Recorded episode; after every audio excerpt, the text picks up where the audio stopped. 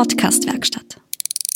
Herzlich willkommen bei Sitzfleisch. dem zweiten Teil des Podcasts zum schnellsten Run aller Zeiten mit ganz vielen Perspektiven und Sichtweisen.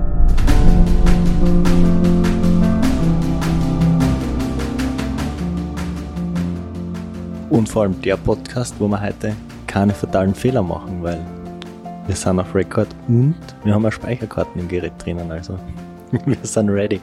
Wir sind ready. Vielleicht sollen wir noch mal kurz zurückblicken, was wir letzte Woche besprochen haben. Ja, es ist noch ganz frisch in meiner Erinnerung. Ja, es ist ja, obwohl jetzt schon das Race Across America gestartet ist, wo wir eigentlich letzte Woche angekündigt haben, das läuft schon, aber wir sind jetzt noch in der Vergangenheit und können noch, noch keine aktuellen Geschehnisse einarbeiten. Wir haben letzte Woche aufgehört mit ähm, dem, dem großen Cut im Rennen, Gipfel am Semmering oder ja, die Passstraße über den Semmering, wo wir beide irgendwie so das Gefühl haben, dass da das Rennen nicht neu beginnt, weil man hat 380 Kilometer in den Beinen, aber wo sich das Rennen und die Charakteristik des Rennens schon nochmal deutlich verändert. Insgesamt haben wir 600 Kilometer zu absolvieren und der Großteil oder fast alle Höhenmeter sind dann im zweiten Teil. Das heißt, der erste Teil ist großteils flach. Eine klassische Zeitfahrstrecke, wo wir auch gesehen haben, dass jetzt wirklich immer mehr, die da mitmachen, mit Zeitfahrrädern unterwegs sind, mit gekauften oder geborgten Scheibenlaufrädern. und ja, irgendwie ist es dann halt fast logisch und da natürlich lernt einer von dem anderen, dass das Richtung Semmering dann irgendwie alle dann umsteigen aufs, aufs Rennrad. Und ja, eigentlich der längste Anstieg, vielleicht nicht der schwierigste, weil er nicht so steil ist, ist dann der Semmering. Und von dort weg geht's dann halt mit sehr vielen Höhenmetern weiter. Die Sonne geht auf, die Nacht ist vorbei und ja, wir sind irgendwie gut im Rennen. Also du bist solide unterwegs, du hast gekämpft mit dem, was, ja, was halt in dir vorgegangen ist, also mit dem Rennen, was zehn Tage vorher noch in dir quasi sich festgesteckt hat und was du nicht ganz rausgekurbelt hast oder ausgeschlafen hast.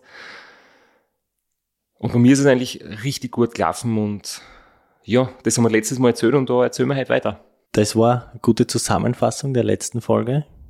Hört es euch trotzdem an, weil wir haben das noch viel detailreicher besprochen. also verlasst euch nicht auf unsere Zusammenfassung. Und bevor wir jetzt wirklich reingehen, wir sitzen ja jetzt seit einer Woche im Studio quasi.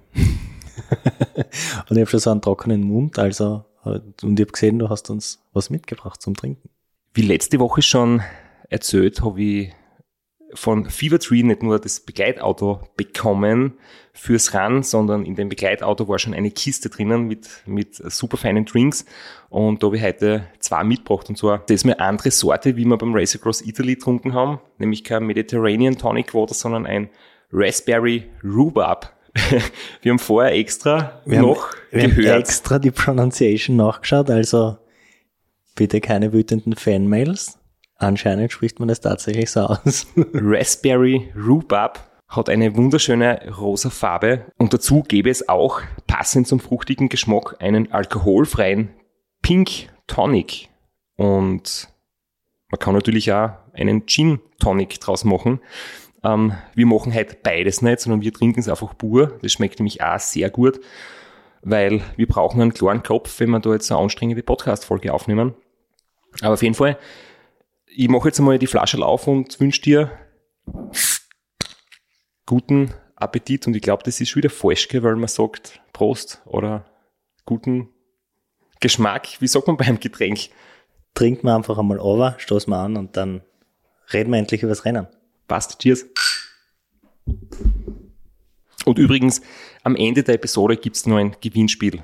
Wir haben wieder Fever Tree zu verlosen und wer bis zum Ende durchhaltet, trauen bleibt, der kann dann eine extrem schwierige Frage beantworten. Du hast es angesprochen. Ich habe so auf der Auffahrt zum Semmering neue Motivation, neue Kräfte geschöpft. Mir ist ganz gut gegangen. Ich war schon einige Zeit nach dir dort und bei mir war zwar die Straßen nass, aber von oben ist kein Regen mehr gekommen. Bei mir war das dann ein bisschen anders. Ich bin um ungefähr halb sechs oder so, also circa eine Stunde vor dir, am Semmering oben gewesen. Und eben nach diesem Stopp, das haben wir eh schon kurz erzählt, äh, wo man kurz stehen bleiben muss. Und die meisten finden das eh super, gerade die Betreuer, weil da kann man kurz aussteigen. Und es gibt dort was zum Essen, zum Trinken, eine Toilette.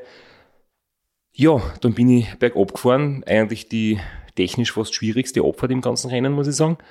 Mit einer ganz, ganz schwierigen Linkskurven unten, so eine 90-Grad-Kurve, wo man eigentlich sehr schnell hinkommt und wo man, ich weiß nicht, ist es uns schon mal passiert, ist es dir schon mal passiert, dass man da zu spät abbiegt oder gerade ausfährt? Na, weil wir beide Füchse sind und vor unserer ersten Teilnahme genau die Streckenpassage abgefahren sind und diese 90-Grad-Kurve gekannt haben, gewusst haben. Ich bin bei, in allen drei Teilnahmen noch nie dran vorbeigefahren. Letztes Jahr ist mein Crew dran vorbeigefahren. genau, das war die Geschichte. Wir waren schon Radlfahrerkehrt, vorbeigefahren sind. Und bei mir war es heuer anders. Jetzt war das letzte Rennen ein Jahr her. Früher war ja der Abstand nur ein paar Monate, weil da ist es ja verschoben worden in den September und danach war es im Mai, das heißt, da waren es irgendwie acht Monate. Jetzt waren es zwölf Monate, ich habe es vergessen. Ich habe nur gewusst, ich muss langsam bergab fahren, weil es kommt demnächst diese brutale Linkskurven und ich bin, glaube ich, schon zwei Kilometer vorher immer so bremsbereit ganz langsam gefahren, und fühlt's früher, ich hätte, jetzt habe ich durch dieses Wissen fast ein bisschen Zeit verschenkt, aber das war natürlich besser so, als man zieht dann mit 70 km an der Kurven vorbei, war an der Abzweigung. Jedenfalls habe ich dann im, im Gegenanstieg, der so das steilste Stück ist im ganzen Rennen, in den Adlitzgräben, habe ich dann Regenwolken gehabt. Da hat es mich richtig eingewaschelt, da hat es einfach richtig ordentlich zum Regnen angefangen. Es hat dann von dort weg die ganzen Berge durch bis Wastel am Wald, das dann die übernächste Timestation ist, also durchgehend geregnet. Zwar nicht wahnsinnig schlimm, aber es war einfach so ein, ein richtig solider, durchgehender Launtregen. Und ich glaube, ich habe dann irgendwie den Regen irgendwie anscheinend mitgenommen oder hinter mir jetzt wieder aufgehört und du hast dann bessere Verhältnisse gehabt. Genau, bei mir war nur mehr, unter Anführungszeichen, die Straße nass. Dafür war bei mir die komplette Raxklamm oder das Raxtal entlang der Rax halt, also ab der Abfahrt bis zur kalten Kuchel, extrem starker Gegenwind. Und der hat, so motiviert ich am Semmering war, so sehr hat das dann wieder ein bisschen an meinen Nerven gezehrt. Das war recht brutal. Zum Glück dann, ab kalte Kuchel, war der Wind dann weg. Für mich war das auch die erste Timestation, wo ich nach dem Semmering, wo ich dann Zeit verloren habe auf die Vorjahreszeit, ähm, weil man einfach bergab ein bisschen vorsichtiger fährt, weil man die Kurven langsamer fährt, weil man nicht wegrutschen will. Ähm, ja, dann einmal kurz stehen bleiben, Regenjacke anziehen, dickere Handschuhe anziehen, weil ähm, es war doch nicht super kalt, aber frisch und, und wenn man nass ist und es ist frisch, dann frieren die Finger ein. Das hat einfach ein paar Minuten gekostet, zwei, drei oder so, und habe ich dann auf der Timestation verloren. Aber ja, es war trotzdem echt viel okay. Kein Starkregen, nicht super kalt. Also da brauchen wir jetzt eigentlich gar nicht mehr viel drüber reden. Über das Wetter brauchen wir auf keinen Fall jammern. Ich bin wirklich froh, dass es in der Nacht trocken war. Das ist viel wichtiger. Tagsüber ist der Regen halb so schlimm. Was es aber macht, und das ist so ein Running Gag bei uns eigentlich, dass wir sagen, nasse Straßen ist schneller als trockene Straßen. Und schnelle Straßen ist natürlich schneller als langsame Straßen. Aber ein aufmerksamer Zuhörer hat, den hat es länger beschäftigt und der hat sich das jetzt ausgerechnet einmal und hat sich bei dir gemeldet. Das war nicht nur ein Running Gag bisher, sondern ich glaube, wir haben echt diese Fake News oder diesen, einfach diese Theorie schon so etabliert, ähm, ich habe zum Beispiel dann äh, den Daniel Capella überholt. Das war einer, der die ganz als letztes noch erwischt habe, weil, weil er super gut gefahren ist und ein bisschen früher gestartet ist. Und wir haben uns da mitten im Regen halt kurz getroffen. Und wir haben halt auch kurz geplaudert und er hat gesagt, ja, es, ist, es geht ihm gut und, und er taugt der Regen, weil da fährt man schneller. Und ich habe da schon so schmunzeln müssen, weil ich habe die Nachricht, die mir jetzt dann gleich vorstellen, natürlich schon seit ein paar Wochen in meinem Posteingang und ich habe mir gedacht, wir, bringen es dann unter, wenn das Thema passt und es ist genau jetzt in dem Moment. Und daher verlese ich jetzt Folgendes. Zuerst einmal danke an den Ruben Schmidt, der uns diese Nachricht geschickt hat. Der Ruben studiert Maschinenbau an der TU Darmstadt und hat mir eben geschrieben, dass er in der Vorlesung, nochmal, dass er in der Vorlesung für Kraftfahrzeugtechnik ähm, die Formeln für die Berechnung äh, sich angeeignet hat. Er hat mir den Rechenweg, die Herleitung, ähm, die Formeln und die ganzen Variablen mitgeschickt. Ich habe das nicht entziffern können, aber er hat mir dann auch wortwörtlich das quasi ausformuliert, wie das jetzt wirklich ist, wenn man mit dem Radl auf nasser Strecken fährt. Und jetzt lese ich vor. Auf nasser Fahrbahn sinkt der Rollwiderstand tatsächlich, da die Reibung geringer ist. Größer ist allerdings der Effekt des sogenannten Schwallwiderstands. Beim Verdrängen von Wasser wirkt das Wasser wie ein Keil und dadurch erhöht sich die benötigte Leistung. Je mehr Wasser auf der Straße steht, desto größer ist der Schwallwiderstand. Und die Ersparnis bei der Reibung ist betragsmäßig kleiner als die Zunahme des Schwallwiderstands. Und bei einem Millimeter Wasserhöhe ist es um den Faktor 6 bis 7. Und dann hat der Ruben das nochmal für uns genau durchgerechnet. Und zwar bei 35 kmh und 88 Kilo Systemgewicht, also Fahrer plus Radl, wo es eigentlich eine sehr gute Schätzung ist, ähm, bedeutet es 7 bis 10 Watt mehr Leistung, wenn 0,5 mm Wasser auf der Straße stehen. Ganz genau berechnen, sagt er, kann man es auch nicht, weil der Hinterreifen muss weniger Wasser verdrängen als der Vorderreifen, was irgendwie logisch ist. Zumindest solange man eine gerade Linie fährt. Äh, Flo, die Partyjungs in Wiener Neustadt. Werden das nicht mehr gemacht haben. Die haben vielleicht hinten gleich viel verdrängt als vorne in der Schlangenlinie. Ähm, ja, und deswegen kann man jetzt als Fazit festhalten, nasse Straßen rollt besser als trockene, aber es ist wie wenn man durch eine Regenpfütze fährt, durch ein Regenlocken, wie wir sagen. Man spürt einfach, dass das an kurz bremst und der Effekt ist halt dann trotzdem da. Und wir müssen jetzt im sogenannten Sitzfleisch-Faktencheck, den wir jetzt neu eingeführt haben, diese Rubrik, leider diesen Mythos ja wieder als solchen deklarieren. Es ist nämlich wirklich nur ein Mythos. Man fährt im Regen nicht schneller. Ein liebgewonnener Mythos, aber leider äh, wir sind ja da der Wahrheit verpflichtet, wenn wir das jetzt nicht weiter verbreiten. Jedenfalls, der Ruben schickt uns auch noch halt liebe Grüße und, und äh, ja, er gibt uns halt den Tipp, also dass unsere Crews dem Flo und mir in Zukunft bessere Geschichten erzählen müssen, wenn sie uns bei Laune halten wollen. Jedenfalls, lieber Ruben, danke für den Input und echt cool. Wir freuen uns auch in Zukunft, wenn es ähnliche Meldungen gibt und es ja für uns alle eine Bereicherung ist.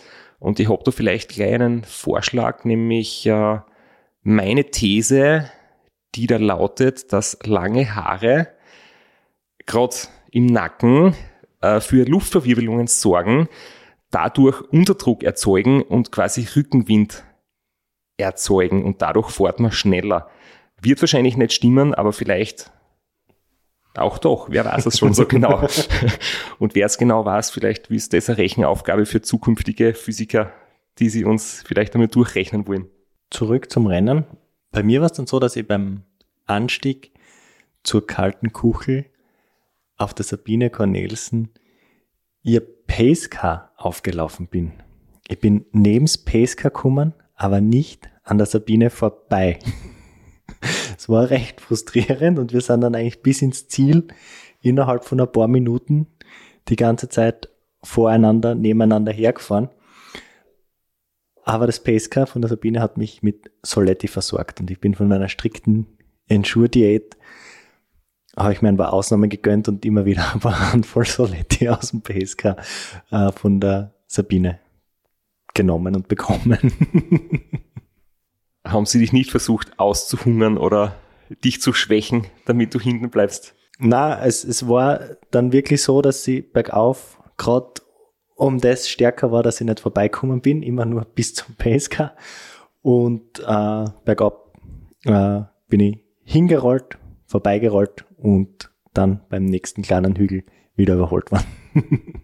ja, und apropos kleine Hügel, das ist vielleicht eher eine gute Überleitung für die Schlussphase des Rennens, weil das ist laut Höhenprofil im Streckenplan scheinbar sind das kleine Hügel, aber das sind in der Praxis richtig böse letzte 80 Kilometer. Es ist ganz brutal. Vielleicht möchte ich ganz kurz noch, noch sagen, ich hatte vor dem Rennen, vor meinen Sitzproblemen eigentlich den Plan, auf der letzten Abfahrt nach Wastel am Wald kommt relativ bald nach der Abfahrt eine Stopptafel und haben wir vorher fest vorgenommen, von dort bis Ips ich am Zeitfahrer, weil da ist recht flach. Die Stopptafel ist ein guter Platz zum Wechseln. Konnte mich aber dann nicht dazu durchringen. Und dann habe ich bis Scheibs mit meiner Crew diskutiert und die haben mich dann überredet, fahr mit dem Zeitfahrer. Und dann habe ich mich durchgerungen, habe gesagt, okay, passt, ich fahre fahr mit dem Zeitfahrer. Und es war dann so spät, dass diese Entscheidung erst gefall, gefallen ist auf dieser langen Schnellstraßen.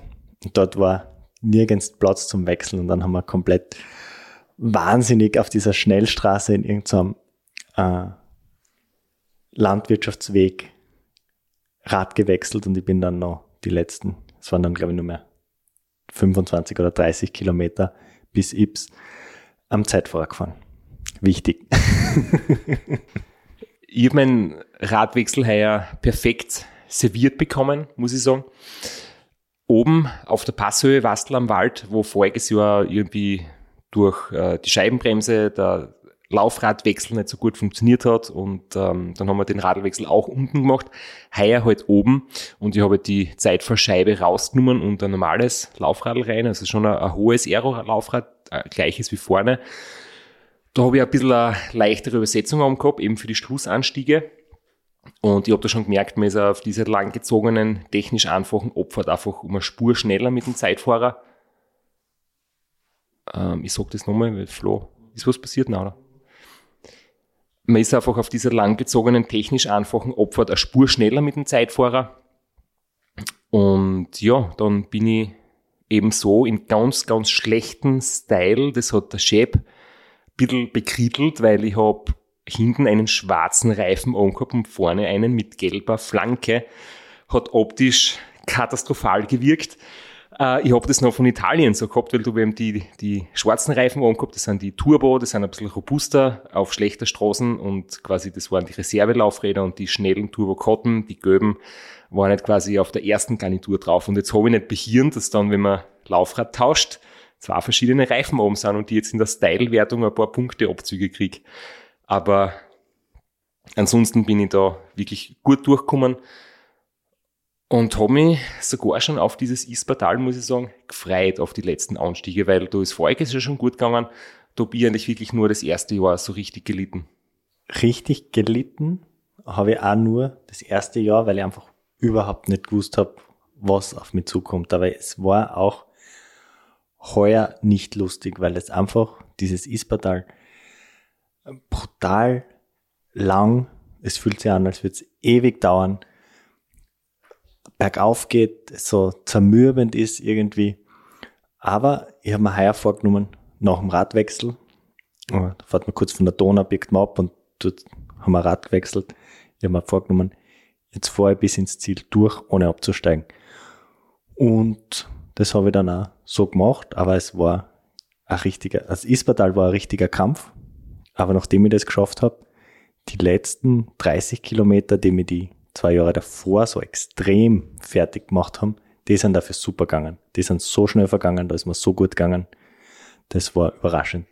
Ich habe dort auf nochmal das Handy an mich genommen. Ich bin das ganze Rennen ohne Handy gefahren. Im Nachhinein muss ich sagen, bei ein paar Passagen, wo ich tagsüber allein unterwegs war, wäre es vielleicht schlau gewesen, im, im Falle einer Panne das Handy dabei zu haben.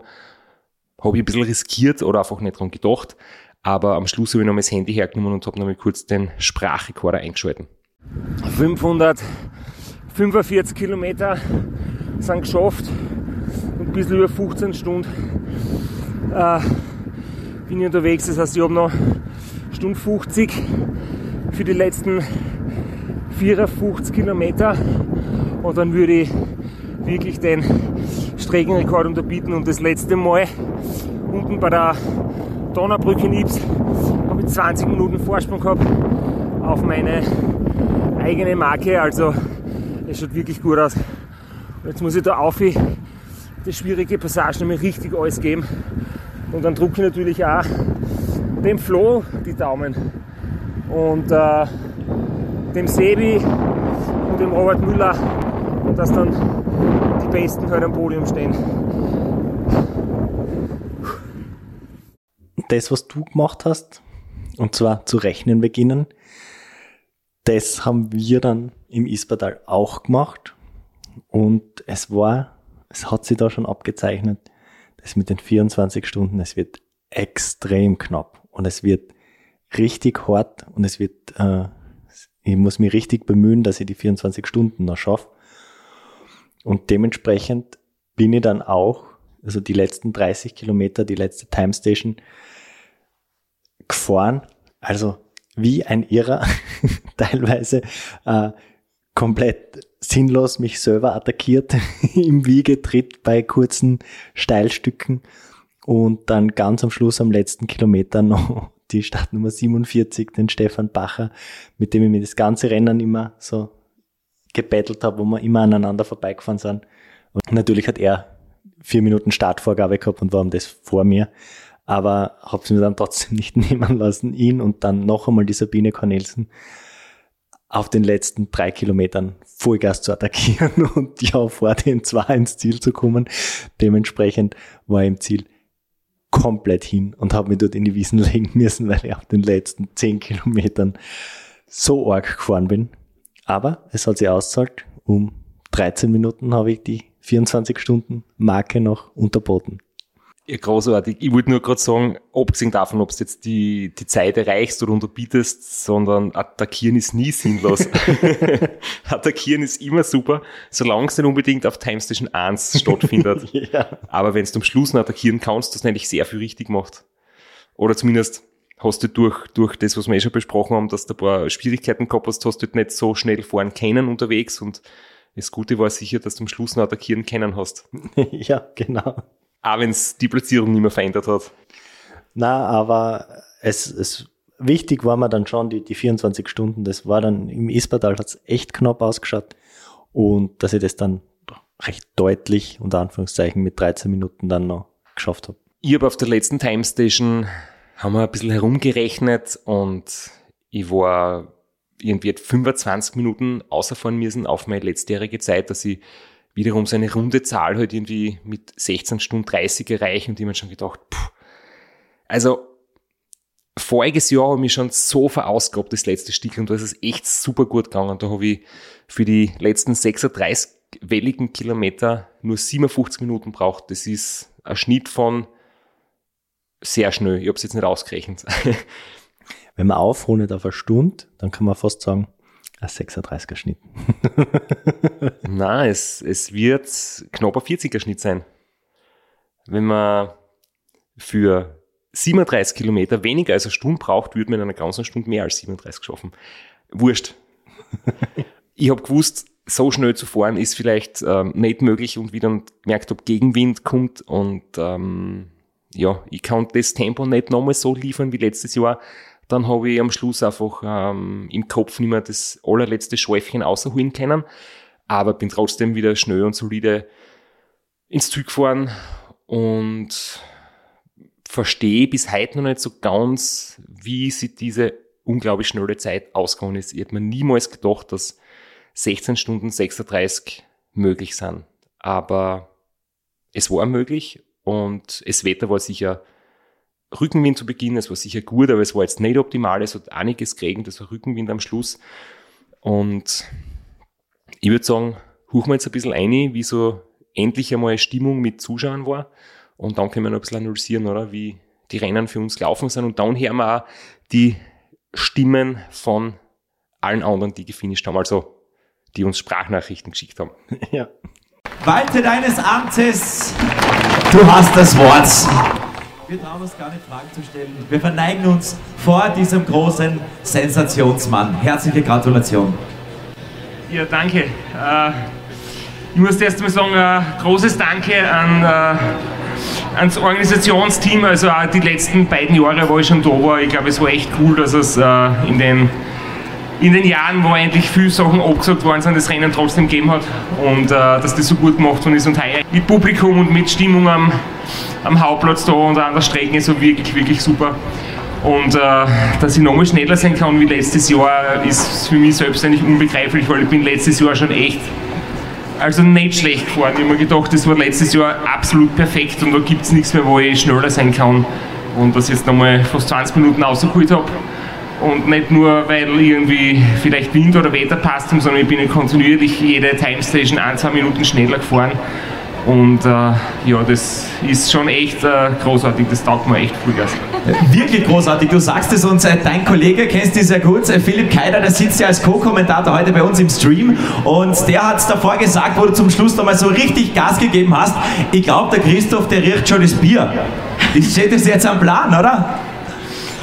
ja, also ich hoffe, ich habe ein bisschen einen Vorsprung rausgefahren und wir können jetzt noch bis die anderen jetzt zurückkommen, äh, zumindest eine Kleinigkeit essen gehen, dass sich das ausgeht. Eine Kleinigkeit wird sich ausgehen. Der Grund, dass ich da ein bisschen Zeit habe zum Essen, bevor dann Du kannst da richtig, richtig äh, so ein Porzellanteller, Besteck, niedersitzen, gemütlich essen. Ich glaube, das war jetzt die letzten 16 Stunden nicht drinnen.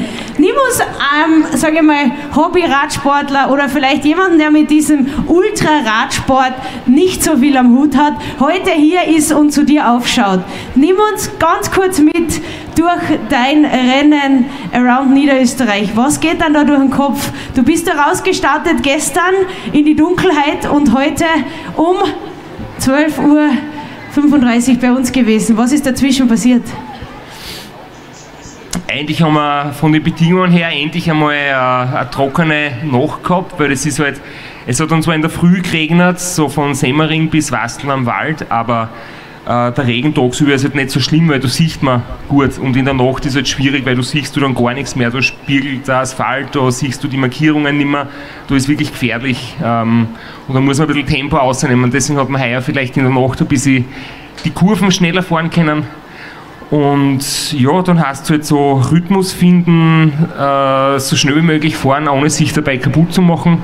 Und äh, zum Glück habe ich drei Betreuer, die, ich jetzt äh, unterwegs nachgedacht, alle drei waren schon beim RAM 2009 mit. Also die haben wirklich schon einiges miterlebt. Kollektives Nicken. Dazugelernt und mit mir mitgemacht und die kennen mich und auswendig. Und es ist halt einfach so eine, eine eingespülte Truppen mit mir gemeinsam, dass wir genau wissen, was wann zum Touren ist, äh, wann ich was zum Trinken brauche, äh, wann ich irgendwie einen aufmunternden Spruch brauche oder irgendwie einen bläden Witz. Und dann haben wir immer gute Stimmung gehabt, ohne Müdigkeitseinbrüche und dann haben wir das eigentlich ziemlich konstant ober. Ja. Wie kann man die Müdigkeit unterdrücken? Einfach Vollgas.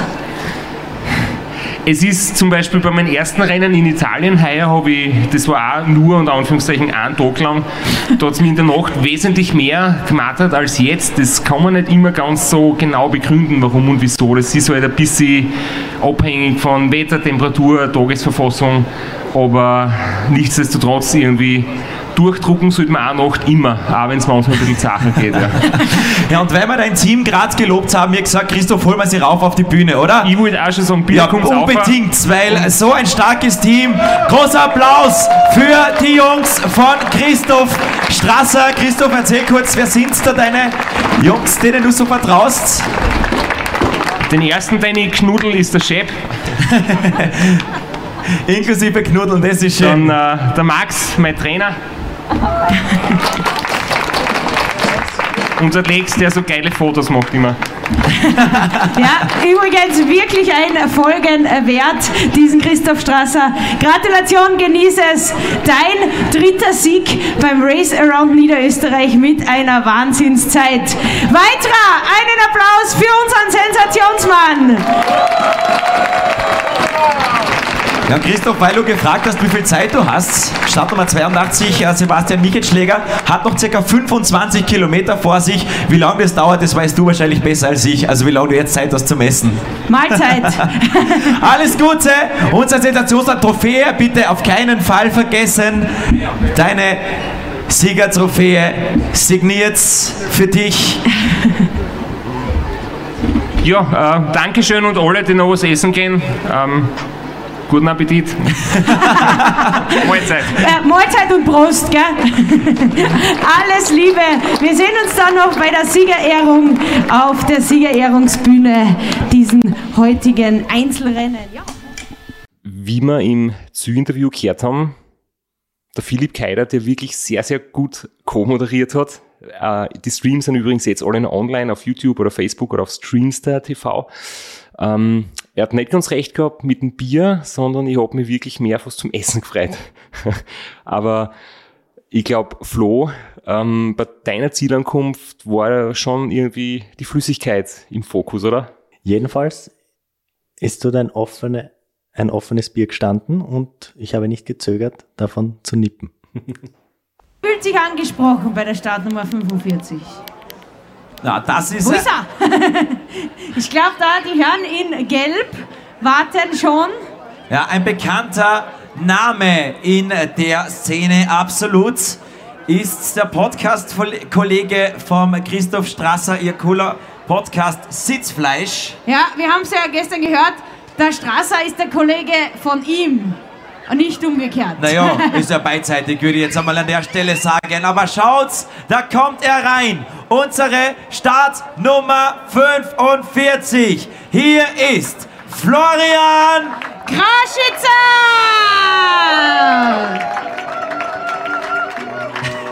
Ja, Bierflaschen aneinander schlagen macht da einen Lärm. Das hat das Team schon gut und das passt.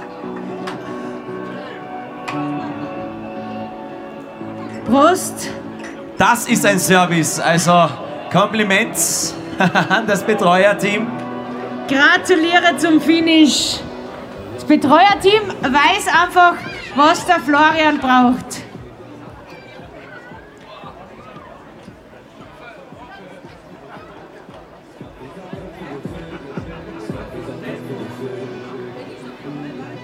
Spitzenfoto. Lieber Florian, eine kurze Frage. Hat das Sitzfleisch gehalten? Nein, leider nicht.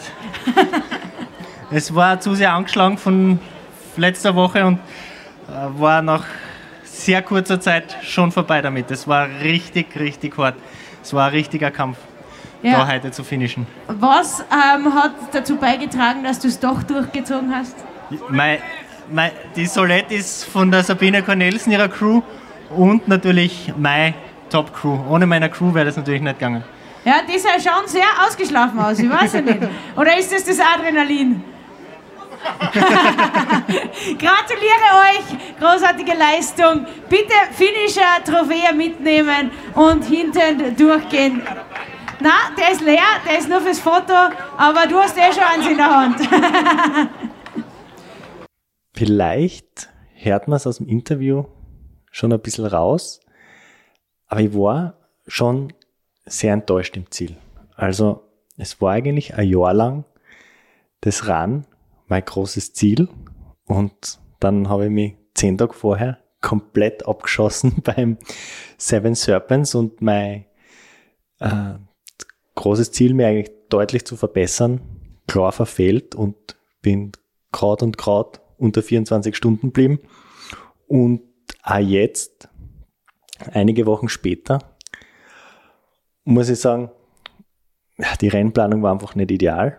Und so geil das Seven Serpents war und so geil man das durchtaugt hat, so enttäuscht war ich jetzt vom RAN. Und das ist einfach ein Auftrag fürs nächste Mal. Ein bisschen mehr Hirn auch in der Saisonplanung und Saisonvorbereitung. Und innerhalb von einem Monat zwei so lange Rennen fahren, in meinem Alter, in meinem, in, in, mit meiner Form, das ist einfach nicht drinnen. Und wenn ich so ein großes Ziel habe, so lang, dann muss ich dem auch wirklich alles unterordnen und kann nicht mehr solche Kompromisse machen. Das muss man einfach sagen, das werde ich beim nächsten Mal hoffentlich besser machen.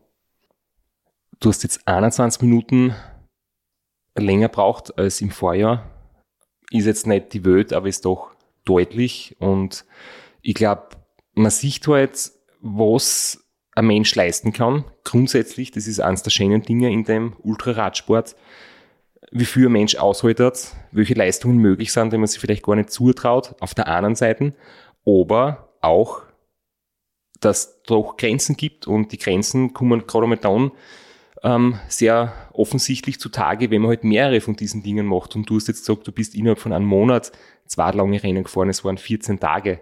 Weil ein Monat wird gehen, ein Monat war es ungefähr bei mir, bei mir waren es fünf Wochen zwischen Race Across Italy und RAN und ich habe auch nicht so gut trainieren können dazwischen. Ich habe natürlich über den Winter eine super Form aufgebaut, dass ich das gut drüber gerettet habe.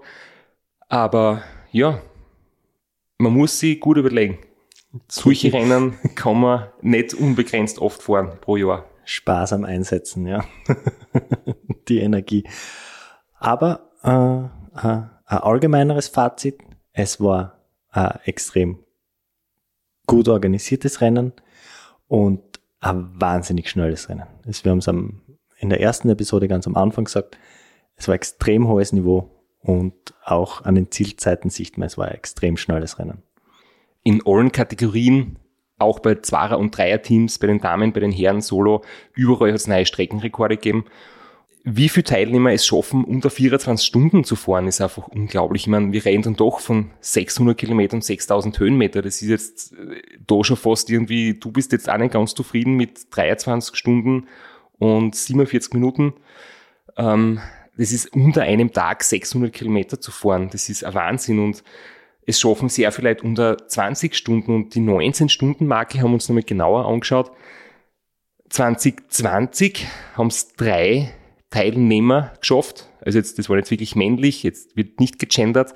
Ähm, 2021 haben es schon vier Fahrer geschafft und heuer haben es schon sechs Fahrer geschafft unter 19 Stunden. Und auch bei den Damen werden die Siegerzeiten immer schneller. Die Elena Roch hat heuer auch zum dritten Mal in Serie mit 21 Stunden 15 gewonnen.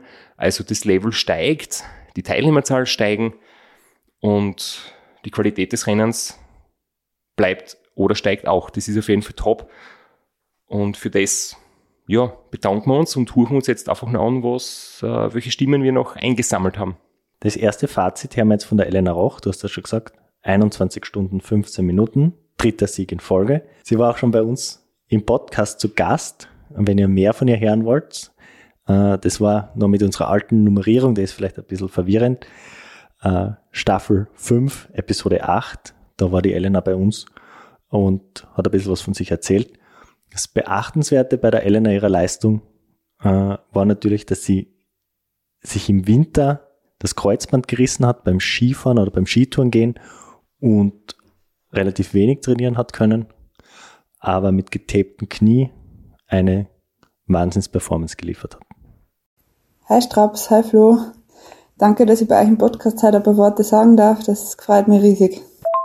Mein Hauptziel fürs Rahmen war, dass das Knie mal relativ schmerzfrei bleibt, ähm, weil ich so schwer einschätzen habe können nach der Kreuzband-OP, wie es äh, reagieren wird auf so lange Distanz.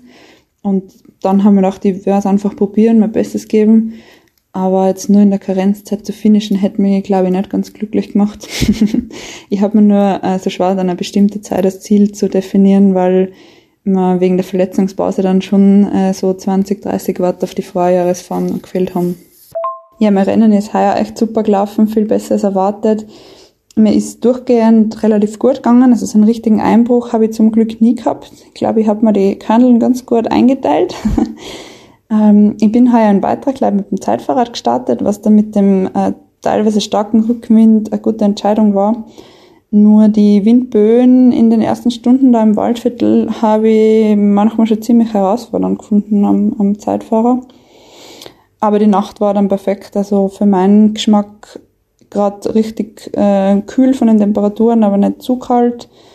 Und ähm, in der Früh, gegen die Früh hin haben wir dann schon sehr gefreut auf die Berge endlich runterkommen von dem unbequemen Zeitfahrer.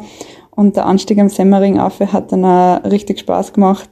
Ich finde, das ist auch immer Highlight da oben, der Stopp und das kleine Interview. Und ab da habe ich es dann geschafft, meinen Vorsprung ähm, auszubauen, weil über die Nacht waren die Abstände zu den anderen Damen relativ gering.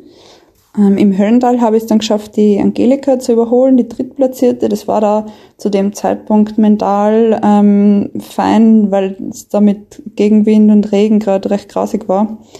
Ja, und dann haben an den restlichen Anstiegen immer ein paar Highlights gewartet, weil sie mein Team ähm, immer recht Garde draus macht, sie zu verkleiden. Also da gibt's die verschiedensten Kostüme von Affe, Banane, Prinzessin und so weiter.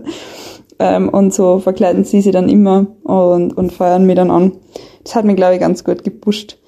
Ja, und dann die letzten Stunden war schon in Aussicht, dass der Rekord zu, zu brechen sein wird. Und dann habe ich einfach versucht, nochmal alles zu geben. Und dann sieht man eh schon irgendwann das Schloss in Weitra und ist einfach nur schön. ja, mit dem Ergebnis bin ich irrsinnig glücklich. Ich, ich habe mir nie gedacht, dass ich heuer eine Stunde schneller sein kann als letztes Jahr. Dass grundsätzlich bei meinem Damenstreckenrekord vom Vorjahr noch einiges drin ist, das war ich mir schon sicher weil bei mir letztes Jahr einige Sachen mit Verpflegung und so weiter ähm, nicht gut gelaufen sind. Aber ich habe mir eher gedacht, dass das heuer andere Dame sein wird, die den Rekord brechen wird. Ich finde, das Rahn ist ein ganz besonderes Rennen. Äh, für mich war es 2020 mein erstes Ultrarennen und ein Teil von der Strecke führt auch durch meinen Heimatbezirk. Und ich würde es ja wirklich jedem empfehlen, wenn man überlegt, das so als ähm, Einstiegsultrarennen zu fahren. Es ist echt super organisiert. Ähm, es sind immer Fans an der Strecke, egal ob mitten in der Nacht oder kurz vorm Ziel und ja, die Stimmung ist echt toll. Die nächste Stimme haben wir eingeholt vom Sebi Michetschläger, der auch schon bei uns war, äh, Ram-Sieger im Team. Der war bei uns in der Episode 81. Und wir hören uns jetzt an, was er zu sagen hat. Du möchtest nur kurz ergänzen, ich habe ja erzählt letztes Mal, wie ich den Sebi überholt habe und mir gedacht habe, vielleicht läuft es ihm nicht so gut. Der Max hat schon gesagt, er teilt sich das gut ein, der wird sicher aufholen am Schluss. Und er ist jetzt mit 17 Stunden 45 ins Ziel gekommen und war damit der einzige neben mir, der es geschafft hat, unter 18 Stunden zu bleiben. Sonst hat es auch die letzten Jahre keinen gegeben, unter 18 Stunden. Und ja, nochmal herzliche Gratulation, Sebi, und hier sein Fazit. Ja, erst einmal grüß euch. Äh, was haben wir erwartet haben. Natürlich haben wir das hart wird, habe ich erwartet. Und dass recht eng wird, dass fast eine Minutenentscheidung gehen wird ums Podium. Das Ziel von mir war natürlich das Podium, das muss man ganz klipp und klar sagen. Obwohl die Stadt dafür natürlich dementsprechend gut besetzt war der Sieg war ja nicht möglich, weil immer jeder weiß, dass du dann stark gestanden bist und ja, dann müsste man sich was vormachen, das funktioniert halt nicht oder das geht halt einfach auch nicht. Außer dir würde was passieren, aber das wünscht ja keiner. Aber so eigentlich mit dem Podium habe ich gerechnet, aber ich habe halt gemeint, dass es wirklich ganz, ganz eng wird. Im Nachhinein gesehen war das Spacing eigentlich gut. Am Anfang nicht zu langsam, aber sicher nicht zu schnell. Äh, ich habe halt vom Semmering riesen Respekt gehabt. Und da wollte ich überhaupt noch Kräfte sparen, sage ich jetzt einmal, oder überhaupt nicht viel verbrennen. Äh, ich brauche generell immer ein bisschen Zeit, dass ich glaube ich auf Touren komme. Natürlich war das nicht so geplant. Und dann kommen am Anfang noch ein paar Kleinigkeiten dazu, die was ich eh schon ein paar Mal erwähnt habe, als ich Flaschen verloren und einen Garmin verloren habe. Ja, und dann überholen die alle und dann bist du eigentlich ein Stück letzter und ja, da habe ich schon nochmal, muss ich eigentlich bei meinem Grund einmal Danke sagen, äh, da haben sie mich dann beruhigt und haben gesagt, so, wir haben gesagt von Rennen, wir fahren unser Ding und wir bleiben dran und jetzt ist erst, haben erst ein paar Stunden vergangen und natürlich ist dann bei mir besser laufen worden und dann Jetzt bei, bei einer hat es eh immer passt, aber dann haben wir eine richtige Gaudi gehabt, weil ich einen anderen Funk jetzt auch habe und die drei harmonieren super und kennen mich und auswendig und ja, dann hat man eh gesehen, was rauskommt. Kopf an Kopf Duelle. Hab's eigentlich bei mir nicht gegeben, bei mir ist ja jeder gleich, gleich Schuss vorbeigefahren oder ich bei einer. Äh, Im Flachstücke da, weiß ich nicht mehr ganz genau, wann ich auf den Manuel Geier aufgelaufen bin, dann äh, da haben wir eine Zeit beieinander gewinnen, würde ich sagen. Schon in einem guten Abstand, aber ich wollte nicht überziehen und ja, ist aber halt auch richtig schnell eigentlich. Und da haben sie mir halt aber gesagt, der ist noch da, oder man hat es auch dann live gesehen, dass er noch da ist, aber sonst so direkte Kopf-an-Kopf-Duelle habe ich nicht gehabt, ne. Wie der Experte vom Livestream, der Philipp schon gesagt hat, zeige es vielleicht nicht immer so, dass ich mich so hundertprozentig frei aber natürlich habe ich es von der letzten Timestation bis ins dann schon gewusst oder hat man es ausrechnen lassen, dass es eigentlich nicht mehr ausgeht, dass er fast oben so schnell fahren, fahren müsste wie ich und dann habe ich es eigentlich gewusst. Ich hab's, ich hab einen zweiten Platz und äh, hab mich dann irrsinnig gefreut auf den Rall, was eigentlich sehr, sehr oft der Fall ist und war immens erleichtert. Und ich habe es ja im Interview auch gesagt bei der ORF, für mich ist es eigentlich ein gefühlter Sieg, weil hinter dem Christoph ist halt ein eigenes Seinen, muss man sagen, oder, oder eine eigene Liga, in der sie mir bewegen. Und dort zum Gewinnen, das ja, hätte man nicht erträumen lassen. Zum Schluss möchte ich vielleicht am Veranstalter einmal gratulieren. Zu der super Veranstaltung, wo es da die letzten drei Jahre eigentlich auf Füße gestellt haben, dass sie sich eine Stadt dafür zusammenbringen, dass die Meisterschaften auch da haben. Das mit dem Livestream ist genial. Nur dazu, wenn man so einen Experten als Co-Kommentator hat, kann man sich nur glücklich schätzen. Auch die Fans an der Strecke her, das war, war schon um einiges besser wie die, wie die letzten zwei Jahre. Dann im oder bei der Siegerung und da ein wenig Menschen an oder ein wenig Fans, das ist natürlich einzigartig und super für uns Sportler. Also, wenn es irgendwie geht, werde ich schauen, dass ich nächstes Jahr wieder dabei bin. Ich habe mit dem Sebi dann noch und noch das Bier, das wir bei der Siegerung ähm, bekommen haben, getrunken und mit Robert Müller, der Dritter geworden ist, äh, mit 18 Stunden 12 und ich kann versprechen, der Sebi hat jetzt da so abgeklärt geklungen, er war schon richtig zufrieden. Also da war er schon euphorischer, als man jetzt vielleicht bei der Sprachnachricht äh, sich denken kann. Und ja, vom Robert Müller haben wir auch was bekommen. Da möchte ich nur vorausschicken, dass er bisher als ja so unter Anführungszeichen gelernter Straßenrennfahrer ähm, immer öfters diese Ultrarennen einstreut und bei bisher sieben Rennen jedes Mal am Podium war. Das war Race Across the Alps, Race Around Austria, es ran Ultracycling Dolomitica und ja, auch beim Rennen war er schon zweimal Dritter und wie es ihm heuer gegangen ist, erzählt er uns. Auf mein drittes Race Around Niederösterreich habe ich mich diesmal besser vorbereitet denn je. Also ich habe mir vor dem Rennen eine Aeroflasche besorgt, einen Einteiler, einen Aerohelm, gute Scheibe fürs Zeitfahrrad. Bin viermal trainieren gewesen auf dem Zeitfahrrad und für meine Verhältnisse war das echt viel. Hab mir nochmal die Podcasts vom letzten Jahr angehört von dir, deinen Bericht gelesen, hatte die Radwechsel so geplant, wie du es erzählt hattest. Und damit fühlte ich mich gut vorbereitet.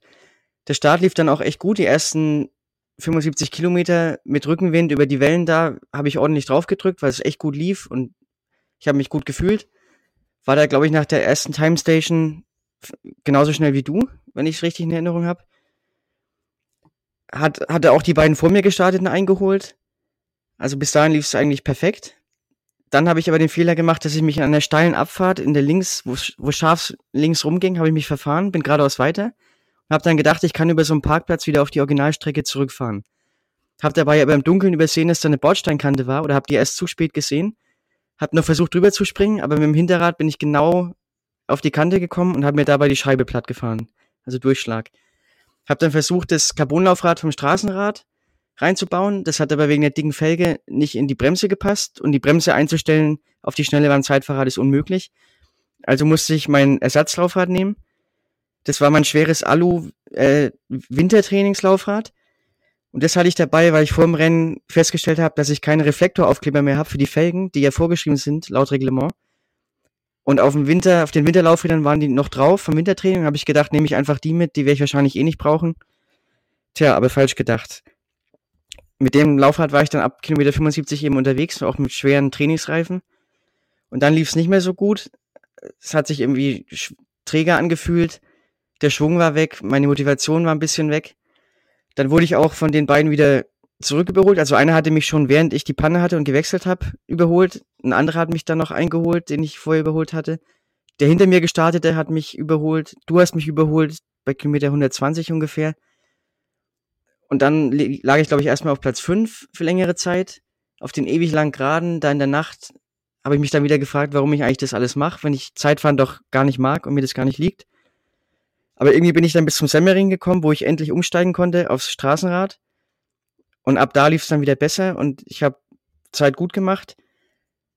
Habe mich dann vom fünften wieder auf den vierten vorgearbeitet und dann auch sogar unten vorm Ispertal, wo es über die Donau geht, sogar wieder auf den dritten. Bin dann, ja, am Schluss die Wellen, das ging natürlich wieder schwer wie immer, zieht sich ja ewig hin. Aber habe diesen dritten Platz dann gehalten und bin damit auch ins Ziel gekommen, war echt zufrieden. Also ich war eine halbe Stunde schneller als letztes Jahr. Ergebnis ist gleich geblieben, besser wird's irgendwie nicht, weil das Niveau auch jedes Jahr steigt. Ähm, ansonsten hatte ich leichte Probleme mit der Navigation, weil ich hatte mir die Strava-Datei vom letzten Jahr auf meinen Computer geladen und hatte da aber vergessen, dass ich mich letztes Jahr ein paar Mal verfahren habe und dass es ja auch Umleitungen gab, die es dieses Jahr nicht gab. Habe also genau an die gleichen Stellen mich verfahren wie letztes Jahr. Das war ein bisschen dämlich. Ansonsten habe ich mich diesmal zum ersten Mal komplett flüssig ernährt, was echt gut funktioniert hat. Ich hatte keine Magenprobleme, hatte genug Energie die ganze Zeit, aber musste ständig pinkeln. Also mindestens einmal die Stunde, weil es ja so kühl war, dass ich fast nicht geschwitzt habe, musste also alles unten wieder raus. Das war ein bisschen nervig. Ja, das ansonsten Wetter war natürlich wieder kühl, nass, wie es halt beim Rahn irgendwie immer so ist anscheinend, egal zu welcher Jahreszeit. Äh, und ich hätte noch zwei Verbesserungsvorschläge für die Veranstalter. Also ich würde Zeitfahrräder verbieten. Nicht, weil ich selber nicht, nicht mag, sondern wegen der Chancengleichheit, weil ich habe viele Fahrer überholt, die ohne Zeitfahrrad unterwegs waren. Und mit so einem Nachteil hat man ja von vornherein schon mal keine Chance. Und mein zweiter Vorschlag wäre auch eine Unsupported-Wertung anzubieten, weil ich habe selber fast keine Betreuer gefunden, hätte dann auch nicht fahren können. Und es soll ja ein Rennen sein, für, auch für Anfänger, für Einsteiger ins Ultracycling. Und da wäre wäre es gut, unsupported anzubieten, um die Einstiegshürden eben zu senken. Die sind ja doch recht hoch. Man braucht einen Pacecar, man braucht Betreuer, man braucht ein Zeitfahrrad, wenn man konkurrenzfähig sein will. Oder man könnte zwei Wertungen machen, einmal mit Pacecar und Zeitfahrrad und einmal unsupported mit normalem Rad. Das als Kompromiss vielleicht. Ja, ansonsten toller Podcast, macht weiter so. Ciao. Falls ihr mehr vom Robert Müller hören wollt, der war schon viermal bei uns zu Gast. Äh, die letzten beiden Male Episode 75 und 76. Äh, dann haben wir noch Stimmen eingeholt aus der Ultracycling Hauptstadt der Steiermark, aus Graubart. Und obwohl Graubart nur 1300 Einwohner hat, muss man sagen, leider nur der zweitbeste Graubarter, der noch am Start war. der Karl Pursi, der letztes Jahr knapp unter 20 Stunden gefahren ist und heuer 18 Stunden und 34 Minuten. Äh, und der auch schon die 24 Stunden in Hitzendorf gewonnen hat und den und Zweiter im 24 Stunden Cup geworden ist. Flo, vielleicht ist das für dich noch Verbesserungspotenzial, wenn du auch noch nach Grauwart ziehst, ähm, dann geht sie vielleicht nur eine Verbesserung aus, obwohl die Grauwarter Ortswertung wirst wahrscheinlich schwer gewinnen. Aber auf Stockerl schaffst du das. noch, ja.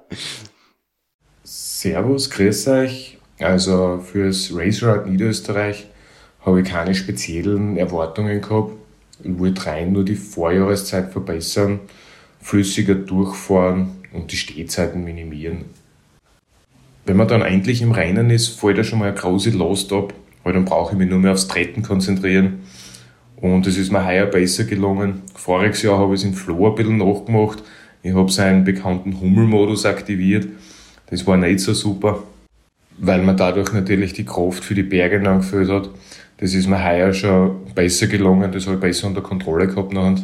Im Bereich Wiener Neustadt hat es dann einen zusätzlichen Motivationsschub gegeben. Da habe ich gemerkt, von hinten kommt ziemlich schnell einer daher. Da war es schon klar, wer das ist. Straps, jetzt bist du gemeint. Ja, wie er dann auf gleicher Höhe war, hat er abgeklatscht mit mir.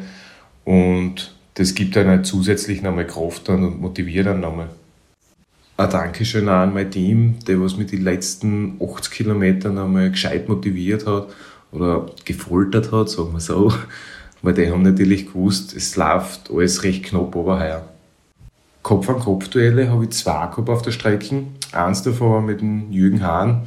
Da habe ich mir gedacht, ja, wenn wir so weiter dann kommen wir wahrscheinlich beide nicht ins Ziel. Aber Gott sei Dank war er der Vernünftigere. Und das zweite war mit Dominik Mintanscha mit einem verbindet mit der Trainer. Danke nochmal an der Stelle damit, dass man vermittelt hast. Eingeholt habe ich ihn erst recht spät, äh, wo ich mir schon gedacht habe, mein Crew mit Pflanzen, den habe ich ja schon längst überholt. Aber es war dann erst wirklich äh, in der Nähe vom Seimmering soweit. Dann ist es ein paar Mal hin und her gegangen und durchgesetzt habe ich mich nachher erst in die, bei den letzten 80 Kilometern an. Mit dem Ergebnis heuer bin ich sehr zufrieden. Hätte man das vorher gesagt, dass ich auf dem vierten Platz fahre, hätte ich wahrscheinlich ausgelacht. Und wenn man sich anschaut, wer da vorne ist, der Christoph, der Sebastian und der Robert, da braucht man dem Ganzen eigentlich nichts mehr hinzuzufügen. Ob es einen Vorteil gibt, dass ich aus der Ultracycling Hochburg Graubert bin, für mich persönlich schon, weil mich motiviert es, ich bin stolz drauf. Und für die Außenstehenden, was mit dem Radfahren zu viel zu tun haben, die sehen halt nicht nur die Zeiten. Also das ist dann wieder ein bisschen ein Nachteil. Froh bin ja, dass der Flo mitgefahren ist beim Rennen.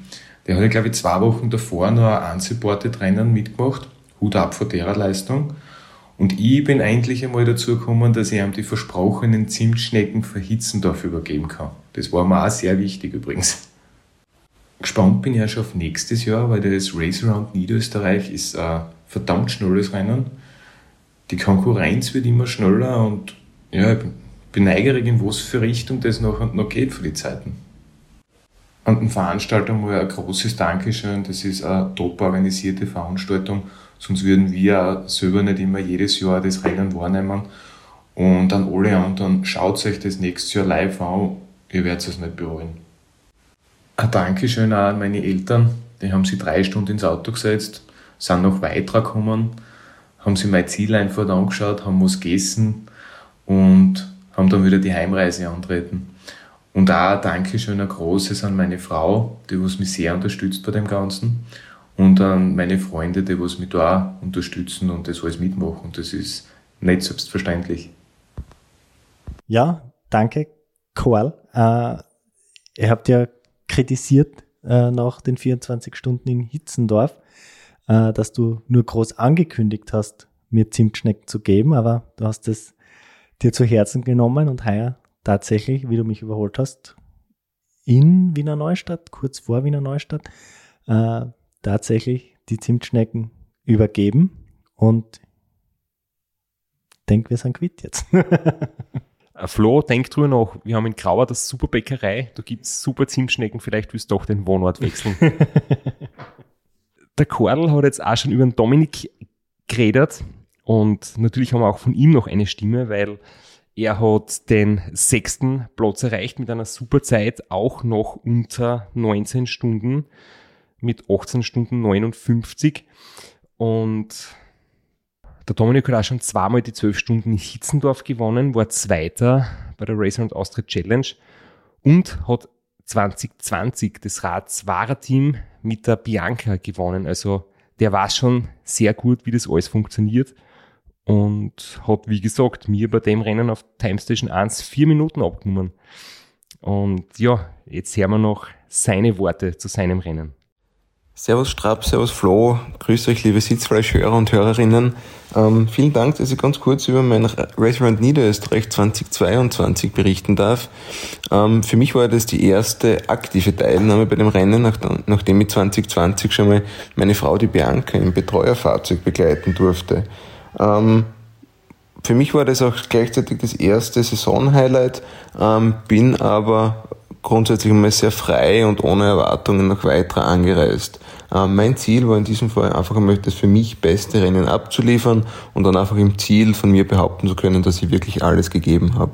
Ähm, haben wir dann vor dem Start natürlich einen Plan zurechtgelegt ähm, und habe dann beim nach kleinen Rennstart einmal geschaut, dass ich den Plan möglichst auch einhalte. War in der Theorie ähm, recht simpel, in der Praxis hat sich dann natürlich ein bisschen schwieriger herausgestellt. Habe dann versucht, gleich von Beginn weg ein, ein, ein zügiges Tempo anzuschlagen, ähm, was mir dann glaube ich auch ganz gut gelungen ist, zumal ich dann auf den ersten beiden Time Stations dann durchaus konkurrenzfähig mit, mit den Top-Athleten war, ähm, musste dann aber relativ bald mal ein bisschen Druck vom Pedal nehmen, weil ich wieder ähm, ja, größere Probleme mit meinem Magen und, und mit meinem Verdauungstrakt bekommen habe. Ähm, dann einmal ähm, großes Dankeschön an meine Betreuer, die dann relativ und relativ rasch und, und ähm, zügig reagiert haben, das Ernährungskonzept umgestellt haben und an die neue Situation angepasst haben. Ähm, von dem her habe ich dann auch ohne größeren Einbruch weiterfahren können, aber der Druck vom Pedal war, war, war klar ein bisschen weniger als beim Start.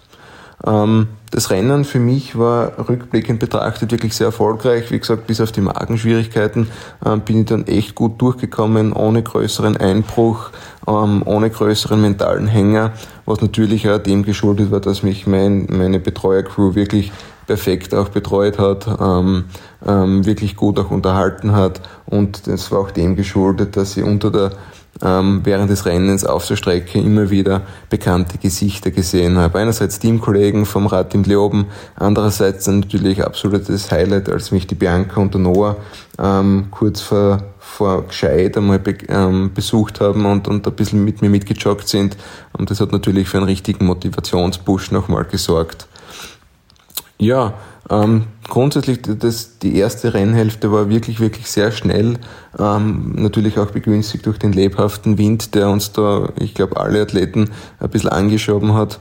Und so ist es bis Glocknitz eigentlich wirklich super gegangen und habe mich dann auch schon gefreut auf den Radwechsel, einmal ein bisschen eine neue Position einnehmen und dann die zweite Rennhälfte, zumindest jetzt auch mal zeitlich gesehen, dann mit dem, mit dem Rennen in Angriff zu nehmen und ein bisschen mal ein paar Höhenmeter zu machen.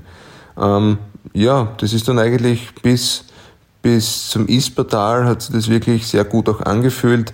Und dort sind dann bedingt dadurch die Hitze, die dann nochmal aufgekommen ist, ähm, ja, habe ich dann leichte Verschleißerscheinungen auch bemerkt, ähm, aber im Grunde hat sich das sehr in Grenzen gehalten und damit dann eigentlich äh, auf ein gutes Tempo eingependelt, ähm, von dem ich selbst ein bisschen überrascht, war, dass ich trotz dieser Probleme mit meinem Magen, was dann einfach einmal zum, zum enormen Energiedefizit geführt hat, dass ich das Tempo dennoch recht konstant ähm, und stabil halten habe können. Ja, ähm, auf der Strecke waren jetzt eigentlich keine gröberen Besonderheiten.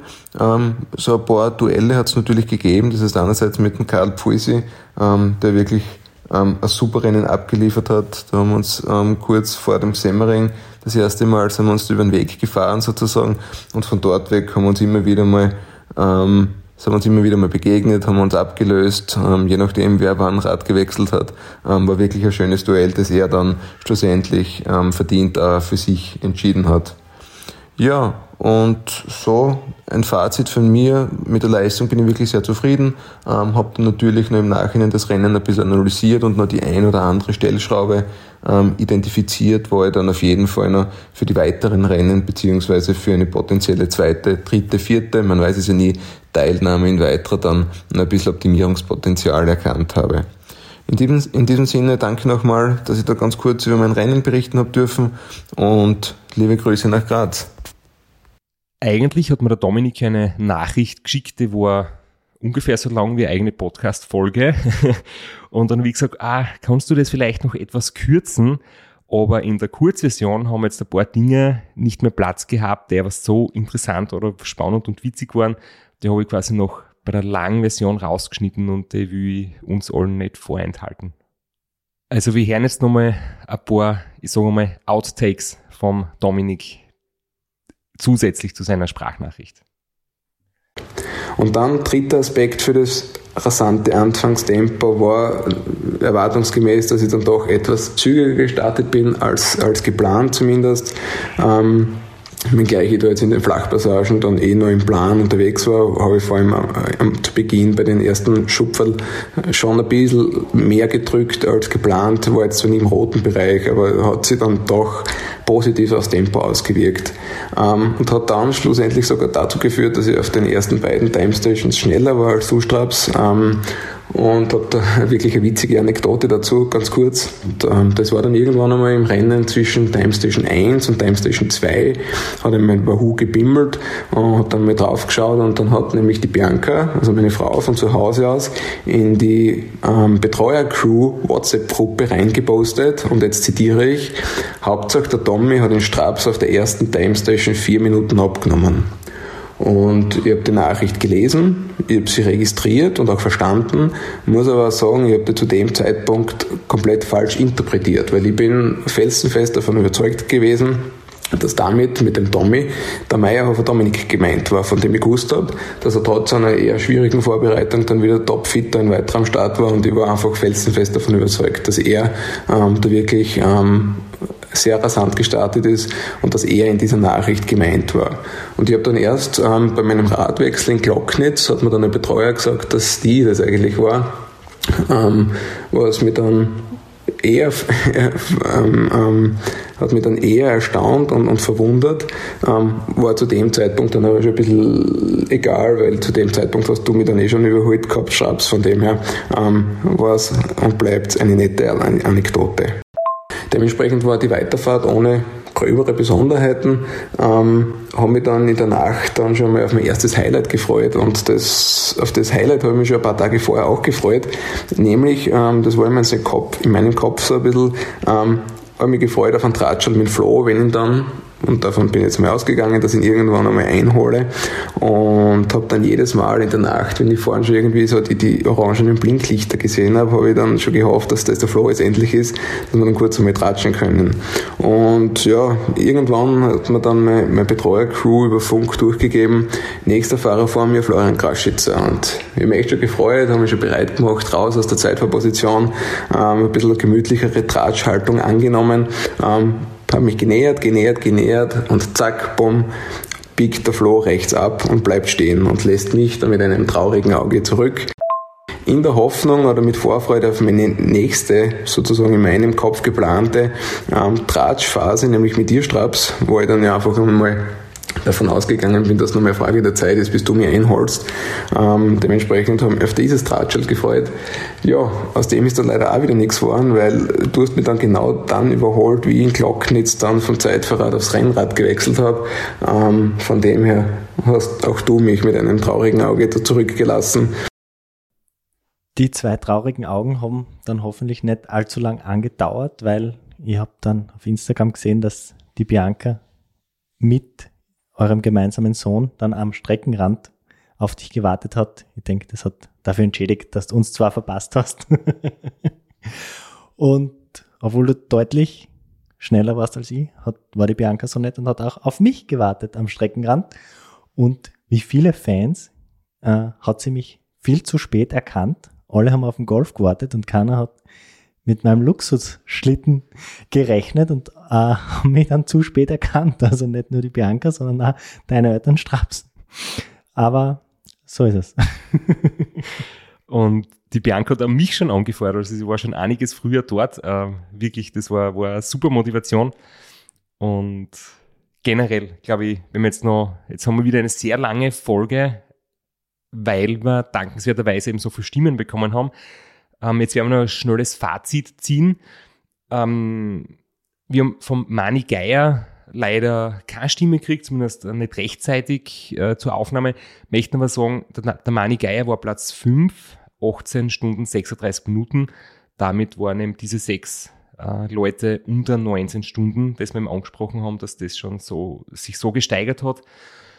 Leider ist der Dominik Meyerhofer nicht ins Ziel gekommen. Ähm, er hat äh, super Leistung gebracht, Großteil des Rennens und hat dann irgendwann eben ähm, ein DNF melden müssen.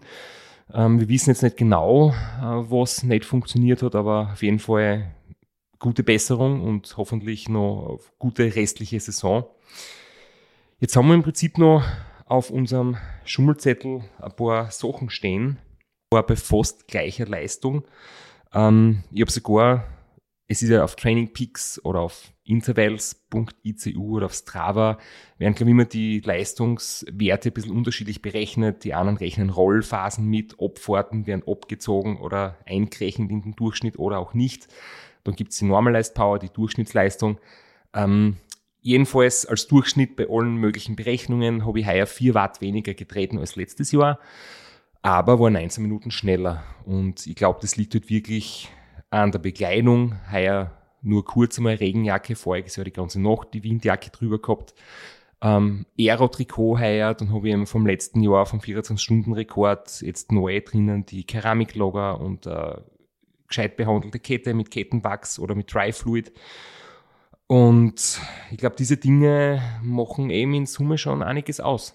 Ähm, ja, Wetter war vielleicht günstig, aber es war voriges Jahr auch nicht schlecht. Also deswegen denke ich, dass es für der, ja, von der technischen Seite her gekommen ist und das ist vielleicht für ein paar wenige Leute interessant, die das wirklich so an die Spitze treiben wollen. Für die meisten geht es ums Erlebnis, ums Durchkommen, ums Dabeisein und das ist auch schön so. Aber wer halt wirklich vielleicht so das, die absoluten letzten Minuten außerkitzeln möchte, es zahlt sich schon aus, am Materialsektor sich gut zu überlegen, mit was man unterwegs ist. Natürlich nicht zu vergessen, die Knackmatten die natürlich äh, Rückenwind erzeugt. Ja, die wir letztes Jahr schon gehabt. Das war kein Unterschied, der ist ziemlich gleich geblieben. Ja, ich kann für mich nicht so fundiert analysieren, weil ich äh, 2021 Probleme mit meinem Wattmesser gehabt habe und heuer am Zeitfahrer kein Wattmesser drauf gehabt habe. Äh, aber die Umstände, warum ich deutlich oder warum ich langsamer war, die sind jetzt inzwischen bekannt. Ich war trotzdem 2022 auf drei Time Stations schneller als letztes Jahr auf den ersten beiden. Da hat mir einfach der Rückenwind am Zeitfahrer nach vorne geschoben. Und überraschenderweise das Ispatal war ich auch schneller als letztes Jahr, weil ich eben nicht stehen geblieben bin, so wie ich es mir vorher vorgenommen habe. Und weil du um Soletis gekämpft hast. genau. Wo ich jetzt vorher die Watt angesprochen habe, muss ich auch dazu sagen, ist mir jetzt erst wieder eingefallen, weil du gesagt hast, du hast kein Wattmesser drinnen. Ich habe, muss ich auch dazu sagen, um diese Aussage wieder ein bisschen zu relativieren, äh, unterschiedliche Wattmesser drinnen. Ähm, ich habe leider meine geliebten Power to Max Leistungsmesser nicht überall drinnen, weil in den neuen Rädern ist wieder irgendwas integriert.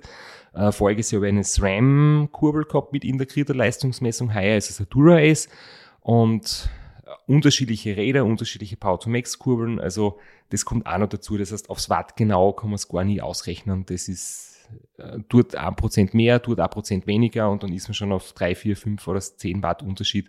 Und in Wirklichkeit war es vielleicht das Gleiche oder so. Also zu sehr darf man sich noch nicht reinsteigern, sondern muss da ein bisschen pragmatischer, glaube ich, herangehen. Was wir nicht gut gemacht haben, noch nie in drei Jahren ran, ist die Kaffeeversorgung für die Crew und natürlich auch für mich, weil ähm, Entschur, Flüssignahrung und Peroton ist alles super, aber Kaffee zwischendurch hätte man schon taugt und ich habe extra diese Kaffeemaschine gekauft für einen 12 Volt Zigarettenanzünder. Aber wir haben ein Problem gehabt, nämlich äh, es hat nicht genügend 12 Volt Zigarettenanzünder Buchsen im Auto gegeben und die bestehenden waren besetzt mit den Drehlichtern, die verpflichtend sind. Das heißt, wir hätten müssen die Drehlichter ausstecken oder auf den Kaffee verzichten und die Drehlichter darf man nicht ausstecken. Äh, das heißt, wir haben es nicht zu Ende gedacht. Voriges Jahr haben wir eine Thermoskanne gehabt, mit voreingefüllt. Das hat nicht gescheit funktioniert. Vor zwei Jahren hat der Philipp die Kaffeemaschine vergessen. Für das ist er eh ein bisschen durch den Kakao gezogen worden. Und ja, jetzt müssen wir ein Level müssen wir noch aufsteigen, damit es wirklich funktioniert. Wir sind, wir sind am richtigen Weg, aber es hat noch nicht ganz passt. Und nur so ein Tipp, und das ist ein wunderschöner Bogen, um diese beiden Episoden abzuschließen. Sollte es ein Mietauto werden, schau beim Abholen, ob die Buchsen überhaupt funktionieren. Und äh, nein, eine, ein Verteiler ist nicht die Lösung, weil das haben wir natürlich gehabt. Also, dass man von einer Zigarettenanzünderbuchse zwei draus macht, aber dann ist die Stromstärke nicht mehr genug ausreichend. Und da hat die Kaffeemaschine nicht funktioniert und die Blinklichter sind dunkler geworden. Da hat sich irgendwie ein Strom abgezapft. Also das geht nicht. Ja, und ein großes Danke möchte ich nur aussprechen. Wir haben einige E-Mails bekommen und Zuschriften, wo sie Leute bei uns bedankt haben für den Podcast und dass sie eben auch beim Rand mitgefahren sind, weil sie bei uns die Geschichten gehört haben, weil sie ein paar Tipps geholt haben aus unseren äh, Episoden. Und muss sagen, das Danke möchte ich gerne zurückgeben. Danke, dass uns so viel zuhören, dass wir das machen können, dass wir treue Hörer und Hörerinnen haben. Das macht wirklich Spaß und ich glaube, das funktioniert auch nur, wenn man es in beide Richtungen betrachtet. Also wenn uns niemand zuhört, würden wir den Podcast nicht machen. Und natürlich, wenn es dann sinnvoll ankommt und fahren muss dann eh jeder selber, umsetzen muss es jeder selber, für sich anwenden muss es jeder selber. Insofern kann ich nur sagen, danke, dass ihr uns treu seid und das Beste draus macht. Ja, das kann ich nur zurückgeben. Es war sehr schön zu sehen. Äh, sehr viele Sitzfleisch-Trikots am Streckenrand, sogar auf der Strecke. Sehr viel Sitzfleisch-Kapperl. Sehr viele Zimtschneckenwitze, wenn ich überholt wurde. äh, ja, das freut uns sehr und äh, schön, so eine Community zu haben. Und ich hoffe, ihr bleibt uns treu, wenn wir nächste Woche wieder was aufnehmen und euch mit einem Thema überraschen und uns selbst überraschen werden.